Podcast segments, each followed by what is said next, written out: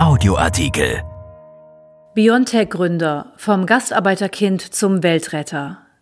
Es liest sich wie ein Märchen. Der Sohn eines Ford-Gastarbeiters aus Köln und seine Frau entwickeln den Stoff, auf dem die Hoffnung im Kampf gegen Corona ruhen. Eine gute Fee ist auch dabei. Die Adresse der Firma in Mainz an der Goldgrube könnte sich als Verheißung erweisen. Von Antje Höning. Es ist wie in einem Märchen. Ugur Sahin wuchs im Südosten der Türkei auf und kam mit vier Jahren nach Deutschland, nach Köln, wo sein Vater als Gastarbeiter in den Fortwerken beschäftigt war. Nun könnte er zusammen mit seiner Frau Özlem Türeci die Welt von dem Coronavirus befreien. Gemeinsam haben die beiden in Mainz das Unternehmen BioNTech gegründet, das als erster westlicher Hersteller vielversprechende Ergebnisse aus der zentralen Impfstoffstudie veröffentlichte. Beide studierten Medizin und lernten sich in der Uniklinik Homberg im Saarland kennen. Gemeinsam gingen sie in die Forschung. Türecis Vater war Landarzt in Niedersachsen. Medizin war schon immer ihr Thema. 2008 gründete das nun als Traumpaar der Biotechnologie gefeierte Duo das Unternehmen Biontech. Zunächst forschte das Mainzer Unternehmen an Mitteln gegen Krebs. Aufbereitete Botenstoffe aus Zellen, Messenger-RNA, sollte bei den Kranken versuchen, Angreifer für Krebszellen zu erzeugen. Als das Coronavirus ausbrach, schaltete das Paar schnell um. Schon im Januar, nach ersten Studien zu Wuhan, lenkte es die Ressourcen der Firma in die Entwicklung des Impfstoffes. Das Prinzip bleibt das gleiche. Nun sollen die Botenstoffe die menschlichen Zellen dazu bringen, Angreifer gegen das Coronavirus zu entwickeln. Und weil es viel schneller gehen musste als sonst beim Impfstoff üblich, nannten sie das Projekt Lightspeed, Lichtgeschwindigkeit. Nichts anderes war mehr wichtig für die Firma als diese Aufgabe.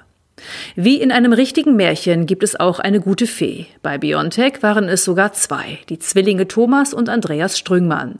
Sie hatten einst Hexal gegründet und für Milliarden an den Schweizer Konzern Novartis verkauft. Einen Teil des Erlöses steckte sie in die junge Biontech und gaben Sahin und Türeci das nötige Kapital zum Ausbau der Firma, die heute 1300 Mitarbeiter hat.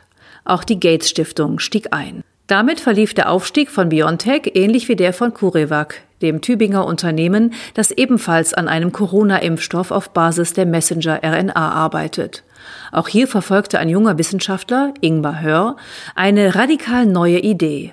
Auch hier gab es eine gute Fee, SAP-Mitbegründer Dietmar Hopp, der einstieg und Nein sagte, als über Pläne von Donald Trump spekuliert wurde, CureVac einfach aus Deutschland wegzukaufen.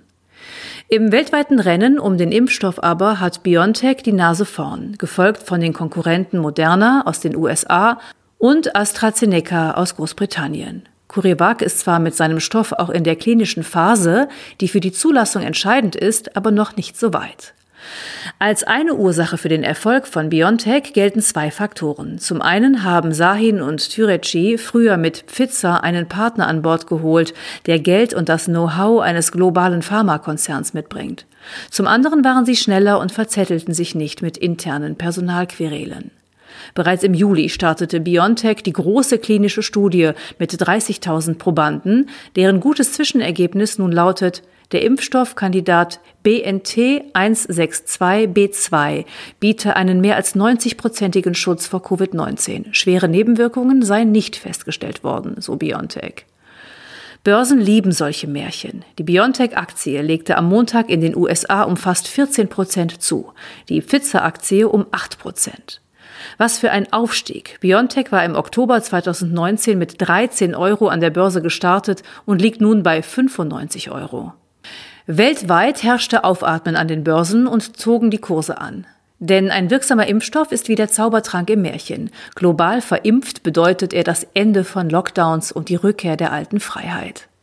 Entsprechend reagierte auch die Politik. Während Donald Trump zeterte, dass Pfizer die Studiendaten erst nach der US-Wahl verkündet habe, sicherte sich die EU-Kommission Lieferungen. Sie verhandelt seit Monaten mit BioNTech über die Lieferung von bis zu 300 Millionen Impfstoffdosen. Allein Deutschland möchte bis zu 100 Millionen Dosen erhalten. Damit sei man in den Gesprächen in der EU angetreten, so Bundesgesundheitsminister Jens Spahn. Für eine Immunisierung sollen zwei Impfdosen pro Person nötig sein. In Mainz dürfte man das Glück kaum fassen. Das Glück für die Wissenschaft wie für das Geschäft. Dabei liegt die Zentrale von Biontech an einer Straße, die sich ein Erzähler nicht besser hätte ausdenken können. An der Goldgrube lautet die Adresse. Wann immer Özlem Türeci und Ugo Sahin, die gerne per Fahrrad an ihr Labor fahren, an dem Schild vorbeikamen, haben sie das womöglich als eine Verheißung gelesen.